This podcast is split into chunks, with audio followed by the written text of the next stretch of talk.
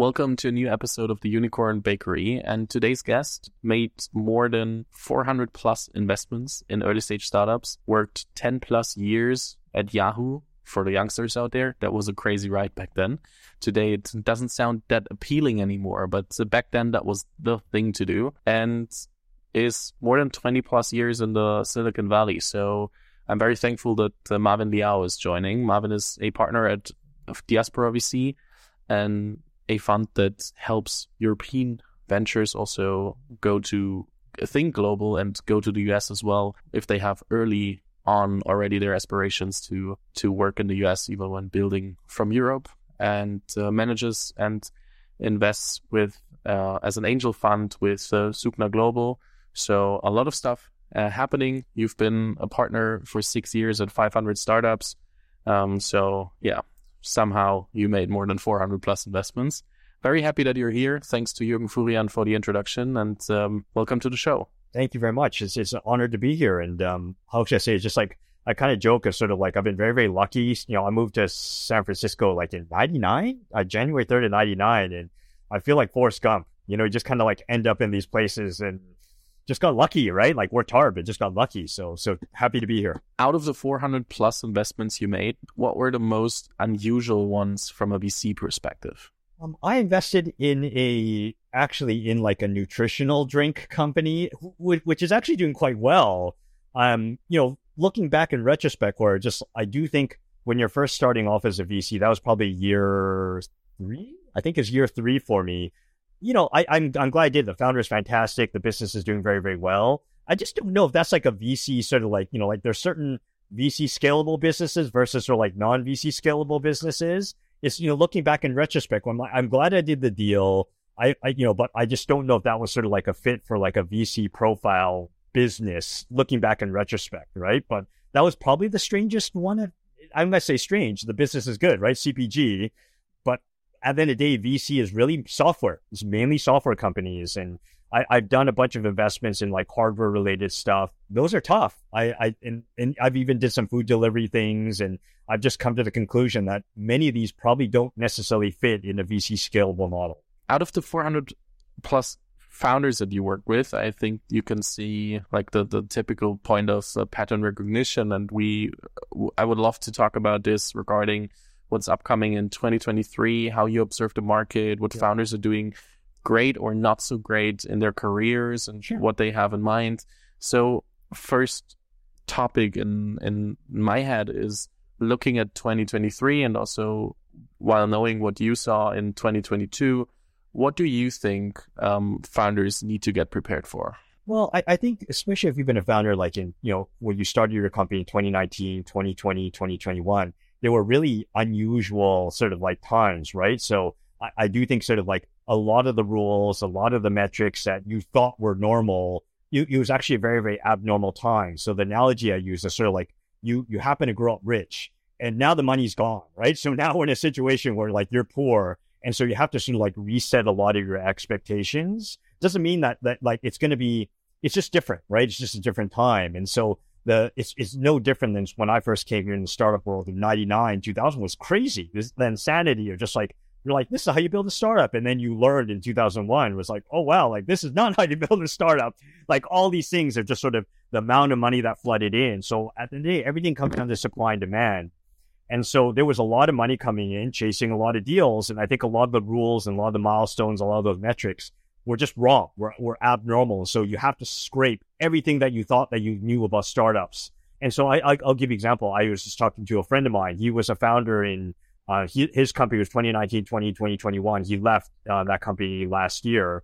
And he was telling me about like, here's what I want to do, right? Like I want to start this company. I want to raise like a million dollar pre-seed and I want to do like a $5 million seed. And I'm like, dude, like that doesn't make any sense in this world now. Like that maybe made sense like two years ago. This, you know, like, so everything you learn, you have to sort of like, you have to restart, um, almost like reset sort of like expectations and reset sort of like what are milestones. I don't know if that makes sense, Fabian. It, it does definitely make sense. I think it's hard for the founders who are listening to understand. Okay, what milestones do I have to revisit? What do, and I and every every milestone, right? Like every milestone. So so let, let, I'll give you an example. Like you know when I I was investing as an angel and a VC during like the 2010s, like this is from like, you know, 2012 onwards to 2019, like a seed round, right? Like a pre-seed was like 500K and you're looking at like three to five mil valuations. This, this is Silicon Valley.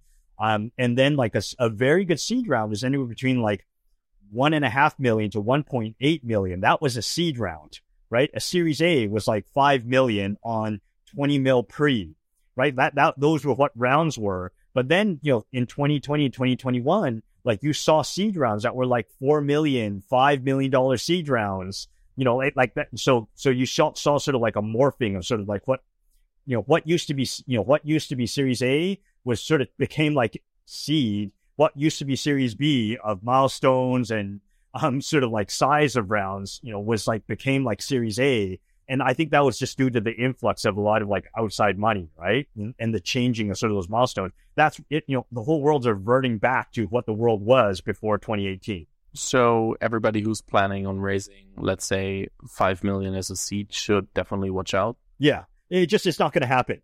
Like, like, look, the the the only folks that are going to be able to get away with that if you sold your company for like a couple hundred million dollars before, then you probably could raise that. But you know, if you're not in that, you know, sort of like very, very sort of like like fortunate, you know, class of folks, um, it's just not going to happen. Then let's take a different approach. Let's say I raised five million as a seed last year, or maybe the year before, 2021 or 2022, and I'm currently preparing for Series A.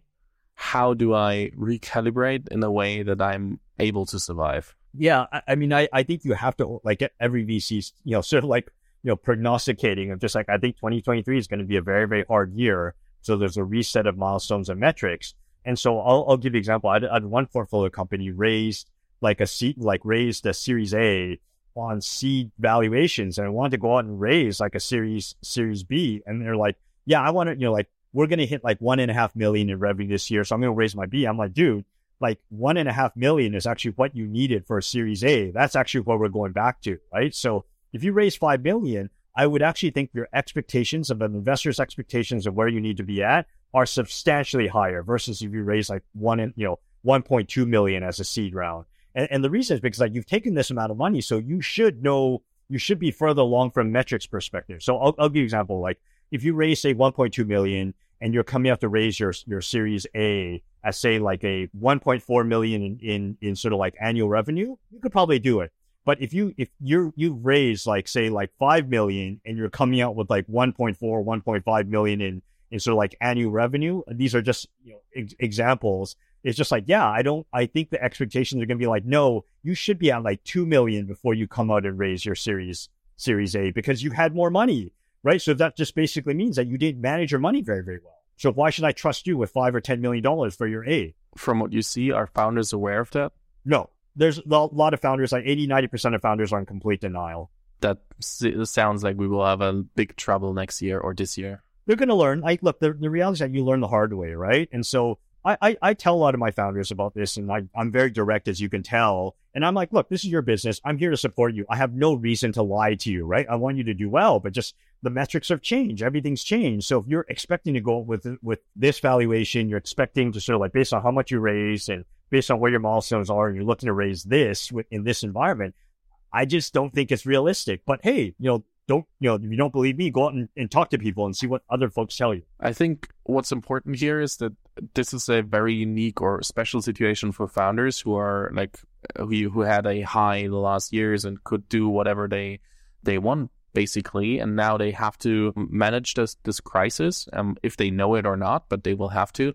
And this means they need to become exceptional, great leaders. Otherwise, it's it will be impossible to manage through. You have to tell your team, you have to prepare your team, you have to keep your core team excited, you have to make brutal decisions. So, how do you, or what are the things that founders can do to evaluate if they are prepared for managing such a crisis? I mean, one of the things that they have to think about is ultimately sort of like, you know, go back to the reasons of why you started this company, right? Like, you know, you know, what's a mission ultimately? And, you know, are you serious? Like, is this something that you're prepared to do where you, you know, the next two years could maybe longer, the next five years could actually be hell?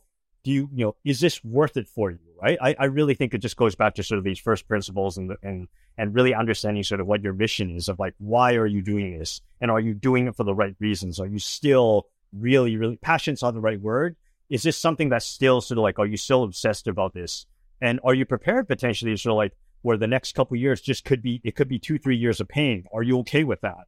And I, I think you have to be serious about asking yourself that question because if you, and if you come back to it where it's like, yes, like, you know, I really, really believe in what we're doing, then if then it's about really understanding, all right, like then based on that, you know, what are the things I need to work on? The communications, you know, how do I continue drilling in the mission to, to sort of like the team and keep them motivated? Because at the day, I hope when when most of the team that joins a startup, I hope that they're joining not necessarily for the money. Like, are you joining for the right reasons? So massive upside, but also lots of downside, right? This could turn into zero but are they going to be learning stuff doing this? Are they, you know, are they committed to sort of like the mission? And, you know, because like if they're not, then they probably shouldn't be there. And are, are you making hard decisions about your cost structure? Like, can you survive knowing that there may not be money, like VC money for you, like for at least a year, maybe longer? What are the things you can actually do in the meantime? You know, pushing up revenue from customers, changing your cost structure, like making those hard decisions, right? It's just like even you have people on the team that are very, very good, but maybe you don't need somebody. Maybe you don't need somebody in marketing anymore. Like, what do you do in situations like that, right? So having having to be prepared to make those hard decisions, I, I just don't know if a lot of I find a lot of founders are still in denial about make having to make because it sucks, right? It sucks having to lay somebody off. So they're more about like yeah, it won't happen to all the others, but not me. Yeah, this this idea of exceptionalism, I think, is like it's, there. There's you need to be somewhat naive being a founder, right? But also you have to face reality, and so it's always a balance of sort of okay, what what are the things I can control? What are the things I should focus on to sort of get us to sort of like survival mode, but also sort of like keep in mind sort of like the bigger vision and the bigger picture in the end, right? And so sort of that balance, you know, having that really, really sort of like tough balancing act but I do think you have to face reality eventually. And this is also, you take advice. Like, you have people that you can trust, either other founders, investors, advisors, like talk to as many of them and, and get the data points, you know, the outside view that sometimes like, you know, you have your reality distortion field sometimes. It's sometimes good to talk to outsiders who still care about the business and care about you and take all those data points and then make the, you know, sort of come up and come up with a plan and execute that plan violently, violently I think what's important here is that um, it sounds like we're just painting the devil uh, on the wall uh, at, at, somehow, and I think it's also. But it's reality. And I wanted to ask: Is there anything good about the next year that's that's happening that we could point out that founders understand we, that we are like serious, but also like not only saying, "Hey, you will."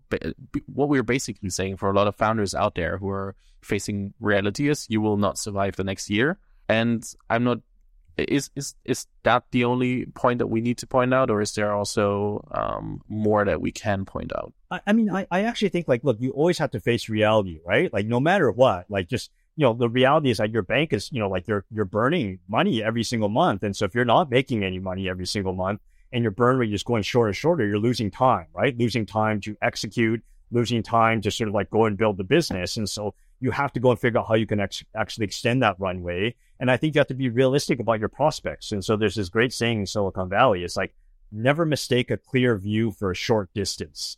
And so a lot of times, like it takes longer than, than most people expect to get to product market fit. In, in my entire portfolio, this is now 455 companies in my portfolio. Like the typical company takes two to three years before a company hits product market fit. So it takes longer the fastest company, I've had one company, uh, not going to mention the name, very successful company now. Um, they, it took them six months, but that's the fastest in my portfolio. That's, that's hit market fit. Typically it's two to three years. I have some companies now that are on like year four that now they've hit their stride. So it always takes longer than you think. So I think we will have to look at different scenarios. Let's start with the one that I'm currently preparing to raise my first round and I'm I, I let's say grew up and under and, and, saw what's what happened last year and the year before, and I have to prepare my round now. How would I structure like not structure in the way that you would talk about the like terms like um, li- liquidation preferences, etc. More like how do I structure my uh, fundraising strategy to have something that can carry me for two, three, four years. Um, what do I have to have in place to have a solid strategy for the current market. So, so do you mind me asking, sort of like you know, in your mind, what stage we're talking about? Uh, first, first round. So uh, ideation, pre-seed, so like a yeah. pre-seed or seed, yeah, yeah pre-seed seed. Yeah. So, so I think at the end of the day, it comes down to people forget that, that venture capital has always been a milestone driven business, right? And so you want to think about like, all right, like one year from now, what does my business actually look like? And do those milestones show like, you know, you know, do I have enough data to sort of like show that this actually makes sense, right? That positions me that I'm like hitting the right market, I'm close to product market fit, or that there's there's data points that show that I can that can go raise the next round. That's that's usually the way to think about it. And so I usually tell them like go with like a slightly lower number. Like don't go and say you need like two million or three million. Like you're better off cutting the round up in like smaller pieces. So maybe you go and tell them like, hey, we're raising like one and a half million and you know cut up the round in two where it's like the first like 750,000 is going to be at a slightly lower valuation you know a cap in this case as a convertible note. And then usually you want to do that with like angels right? And you want to compact you know it's it's it's all in the process that you're running. It's a story it's a process you're running it's a milestone. And so you usually want to go in like you know and, and make sure sort of like the way I think about it too is you want to tier the investors. So you you typically tier the investors sort of like no name investors, new newbie investors that are not going to add a lot of value because it doesn't really matter. Like go and do those meetings first because you need to get into practice with it and get your story right, understand the questions that you're going to be be sort of like answering. Then the next then the next tier, which is like, okay, these can be a little bit more helpful. And then the, the final tier of sort of angels where it's like these are the super helpful, the people I really, really want because by the time you do like 30 40 meetings you're going to be pretty good right like you're you're going to know how to run a meeting you're like you you you have sort of like you as i say you shake shaking off all the cobwebs um and, and, you sort of have a general idea so like how to you know of 100% you know how to answer the questions and you know what questions they're going to ask and how you know how to run a good meeting and so by then your hit rate should be better and then after that that's when you start talking to the vcs the CVCs, the pre-CVCs. And so generally speaking, this is in how the, how you structure the round is, you know, being thoughtful about the milestones and being realistic as well, too, about valuation. Like, don't go crazy. Always make sure that you're raising within sort of like what is expected of sort of the valuations of your space, your sector, and how much you want to raise. Like, don't be too low, don't be too high, because that should be less of a question. And make sure that you've done your homework, right? You've done your homework on the investors that you're talking with. Um, make sure you have a good data room in place. And so it's just like really like where before you could be a little bit sloppy and still raise in, in an environment like 2020 and 2021. There, there, there's very little margin of error in this, in this new environment. One thing that I want to, to pick up uh, from here is, um, I think for a lot of founders, it's super hard to determine what is like the lower boundary and the upper boundary of, of, and, and the range of, of valuations. So do I, are there like uh, thing uh, resources that I can look up, or do I talk to founders? Do I talk to VCs? How do I find figure this out? Yeah. So the way that you figure this out is, you know, there there are data sources. For example, like you know, there's like Crunchbase, there's like um, Signal, um, you know, like PitchBook.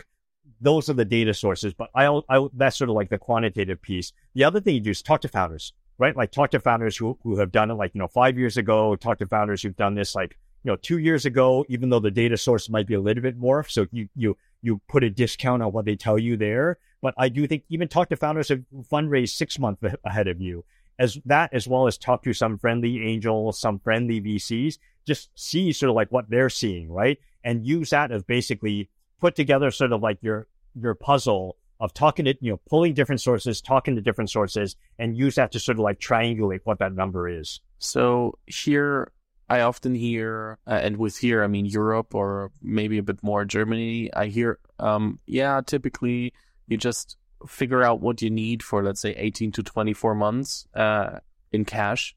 Then you figure out the range if you're like between 15 to 30% of dilution.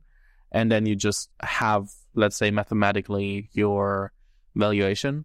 Is this true globally or is this if if I can under like really say, okay, that's why I need the cash. That's where it will bring me, and um, I might have to split up the round into two thing, uh, two parts, as you mentioned. Yeah, yeah. but yeah, you could. I, I think it's a starting point, right? So if in general, that's a good starting point.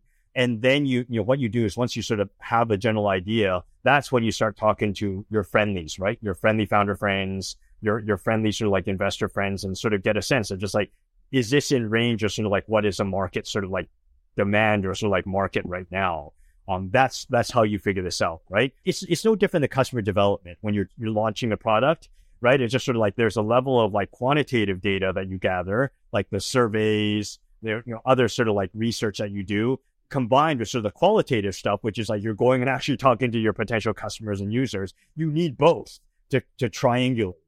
So it's no different with fundraising. Yeah, fair. I just want to give some guidance to founders who who do it for the first time because it's so hard sometimes to understand the basic rules because nobody is like obviously telling you. There's no books. There are books now. Actually, you know, my, my friend Carlos Espinal uh, launched, he has a book on fundraising that's actually pretty good. And he's, it, because he comes from Seedcamp, it's very uh-huh. European centric. I found it to be very, I found it to be a good book as a starting point. I'll link it in the show notes. I think that's uh, very helpful. And then let's take another scenario. Let's look at somebody who raised, let's say, five million in seed, um, has let's say a bit too many people is not hitting Series A milestones in the for the current market and needs some cash in let's say six to nine months and is current hears this and is like okay I was living in denial I'm not a thousand percent sure if I hit the milestones for a proper Series A so how would I um, as a founder then um, approach my next like this the, the the process that brings me to fundraising that I'm at least able to survive. Yes. So so first of all, you have to you know you have you basically have to bite the bullet and figure out your cost structure. So that means looking through all the software you bought, go through your credit card.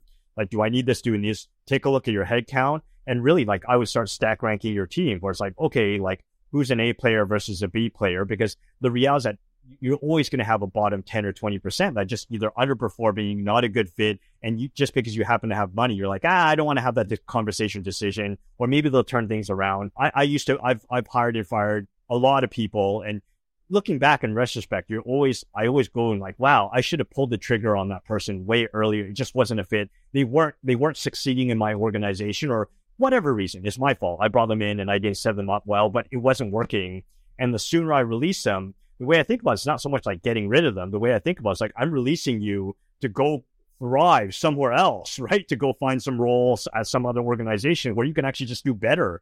Um, and it usually always turns out better for everybody, even though it sucks. I hate, you know, it sucks to fire somebody, right? Usually when it's not always their fault either, but you have to be very honest. Or just like look at look at your headcount and just go, okay, if I have a crazy high cost structure, I'm not hitting my milestones like let's just say like in that example of like the marketing team i'm just like okay like do i need a marketing team when i'm not hitting my milestones right? Like like or who do i need on that marketing team? So really going and making those like hard decisions on people where it's just like do i really need these roles? Like you know there's there's an element of like are these people a good fit? Are they performing? That's one question. And then the, the second question is like do we need these roles actually in the company now considering the situation that we're in? And for both, where it's like they're not performing or we don't need these roles, like you need to basically make those cuts and you need and you need to cut much deeper than than you think because I think what ends up happening is like, oh, I'm going to cut 10%. And then you realize it's not enough and you have to make another cut again.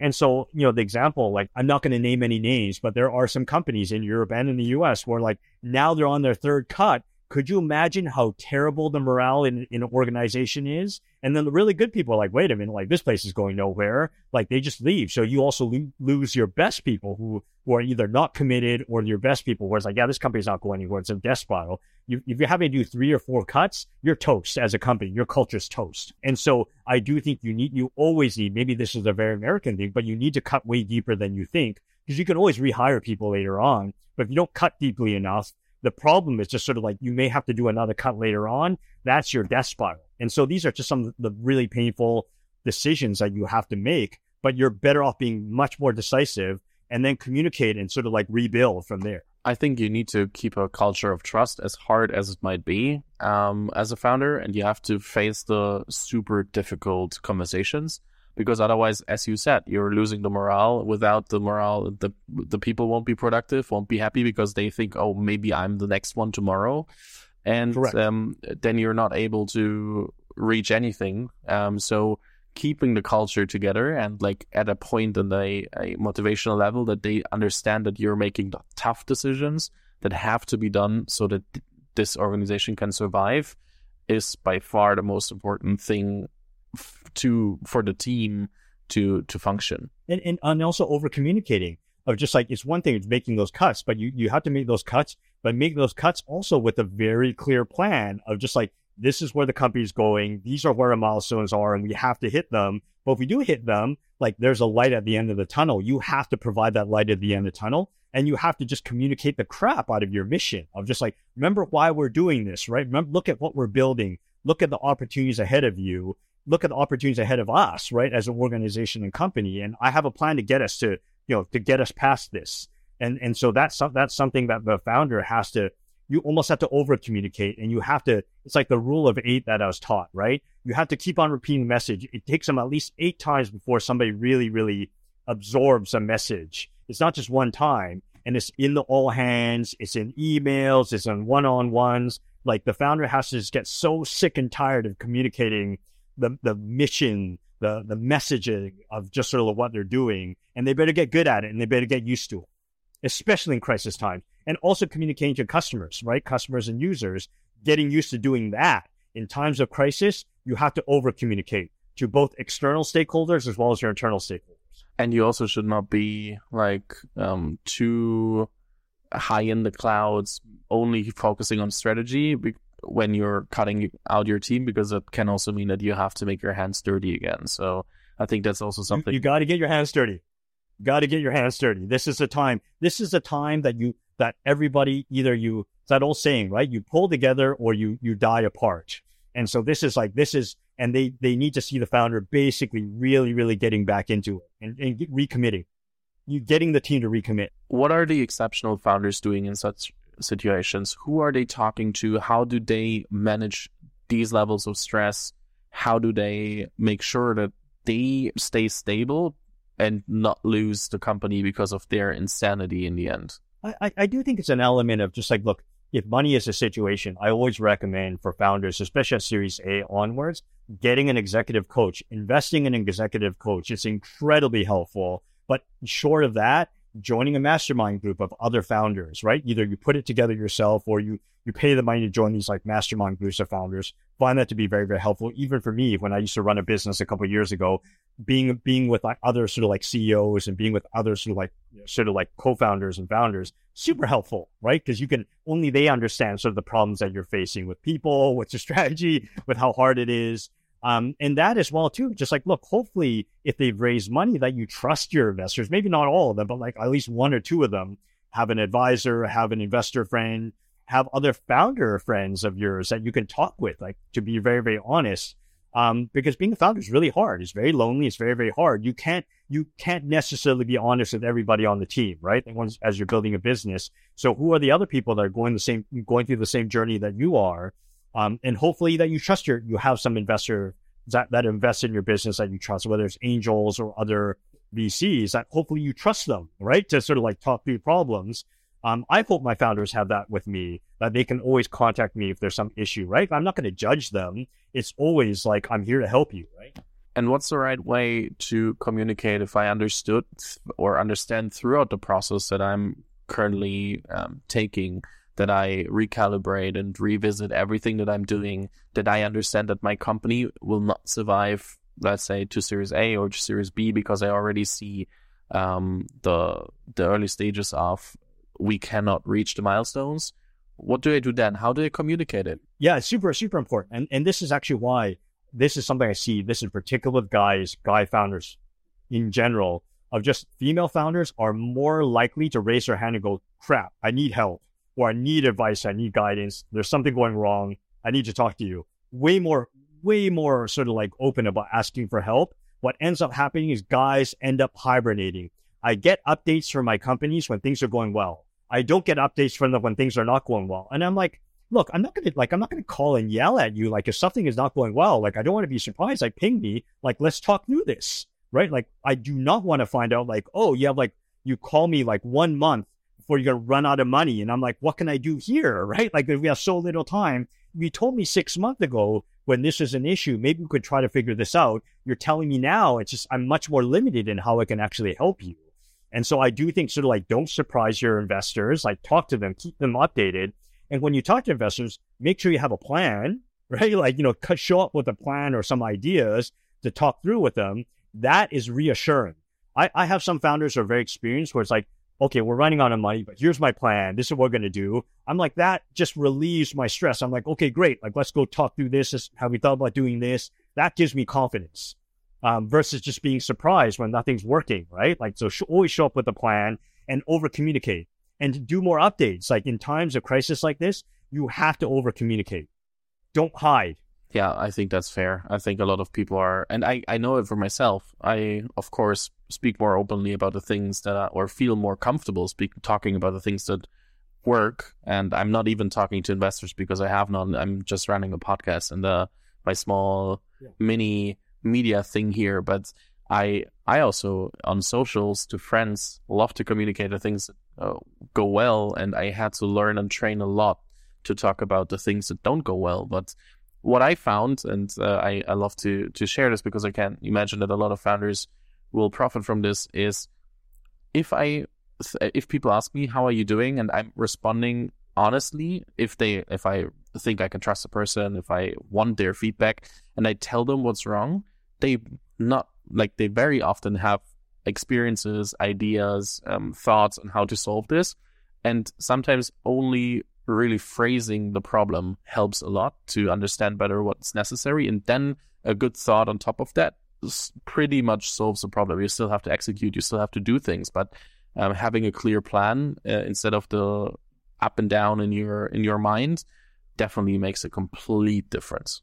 I think talking through things are really really helpful. It helps you get to the answer faster sometimes. Yeah, like I said, there's still execution piece, but sometimes having people you can talk through these things is incredibly valuable. I Um, and I, I recommend it to founders where it's like, like I, I hate it where it's like I talk to founders like, oh, we're killing it. I'm like, look, I've been in this business for like a long time. I did startups many, many years ago too. It's hard and they're all crap shows, right? Like there's always a mess. And so you can't t- like, you know, like I know how hard it is. I know sort of like most stuff is not working and that's the nature of the beast. And so for someone who's been experienced, for my, for me, I just like, look, be honest. Like, tell me what's going right. Tell me what's going wrong. And let's talk through like, how can we make these things better? How can we fix these things? How, you know, how do we just push the business forward? Right. And so I, I hate this whole sort of like, we're killing it. Everyone's killing it. Nobody's killing it. All right. That's a reality.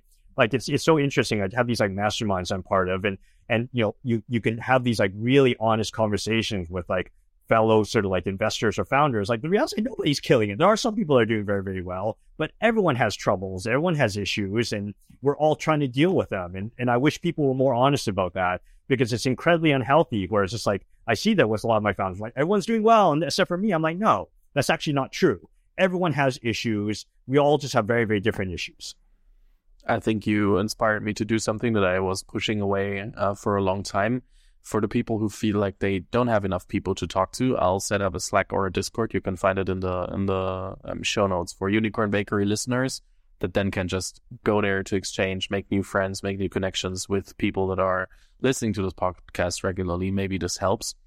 Um, yeah, just uh, an idea that I had right now that I uh, that I should execute for or wanted to for a while and uh, should do now.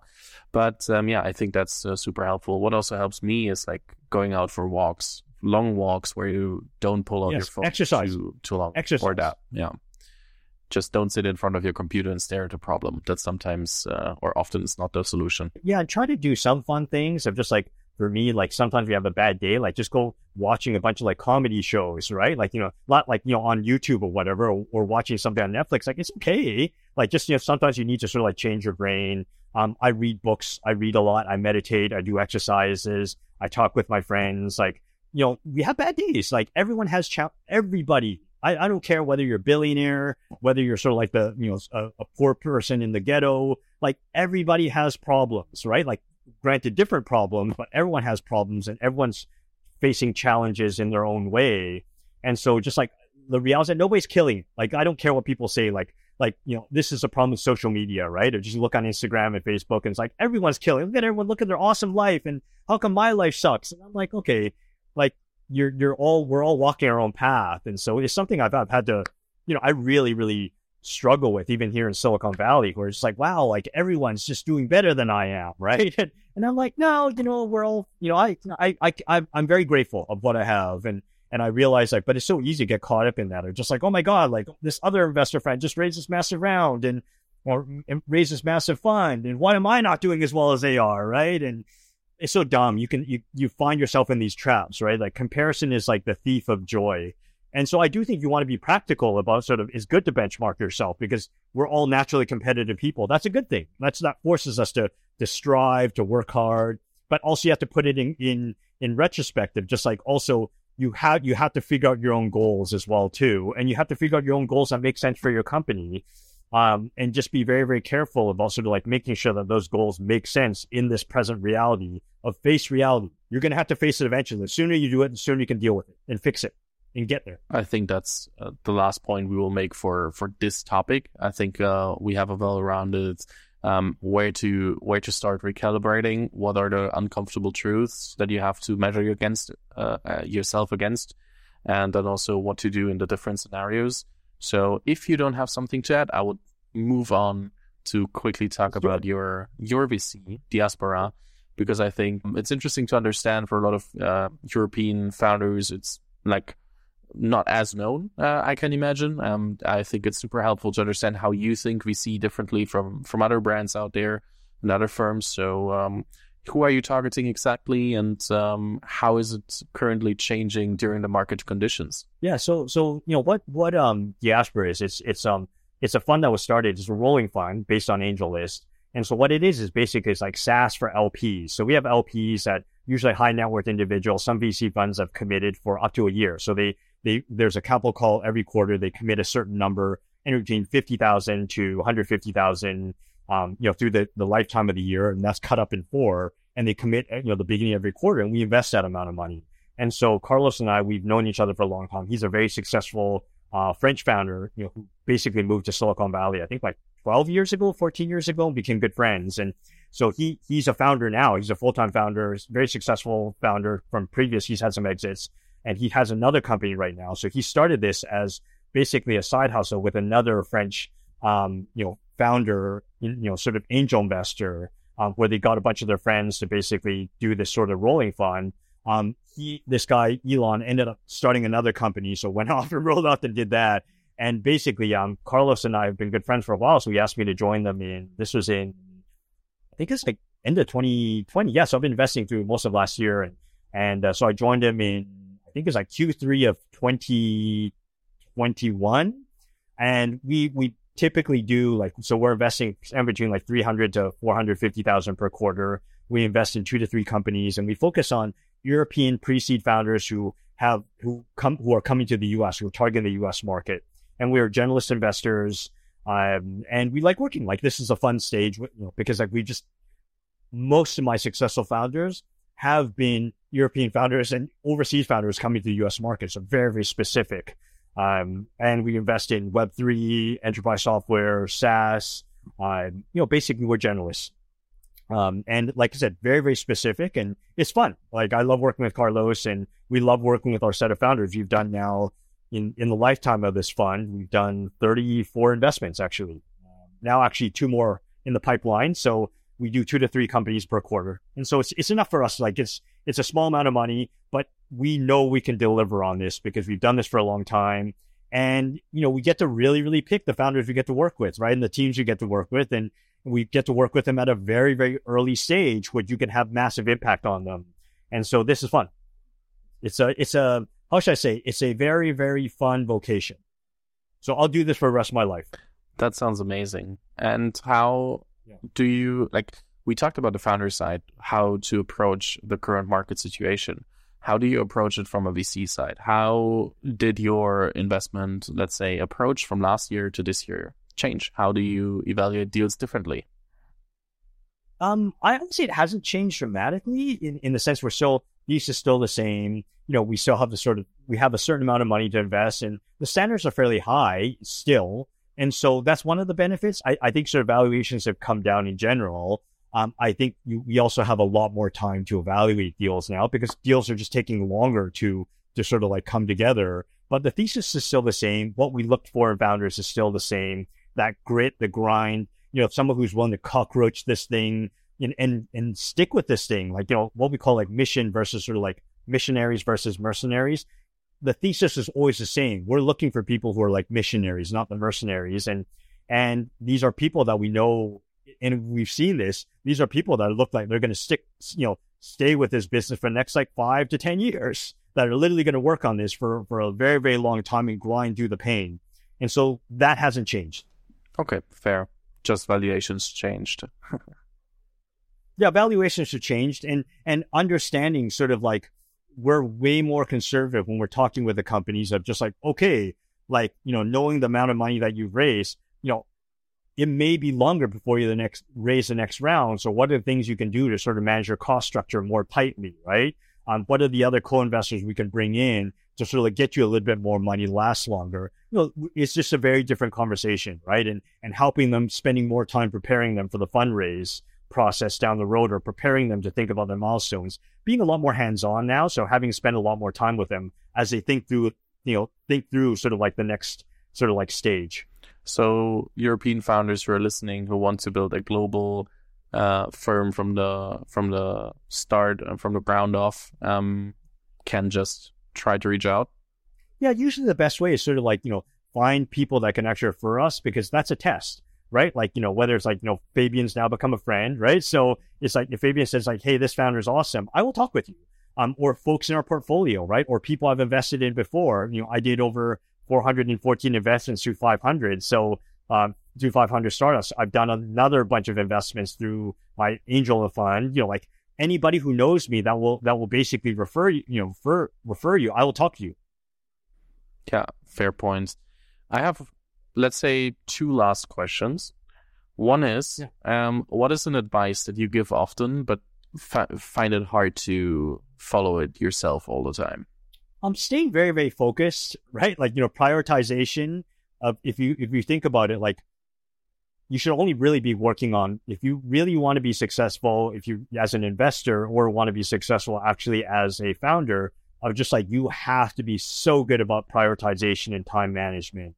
Um, and unfortunately, I get like distracted all the time because there's so many interesting things out there, right? So many interesting projects, so many interesting topics to dig into, so many interesting books. I find myself get, getting very, very scattered sometimes. So one of the things I was just like, I tr- I'm, you know, the meditation is very, very helpful, but one of the exercises I try to do of just like really, really good calendar management, right? Like before I go to bed, I always look at my calendar.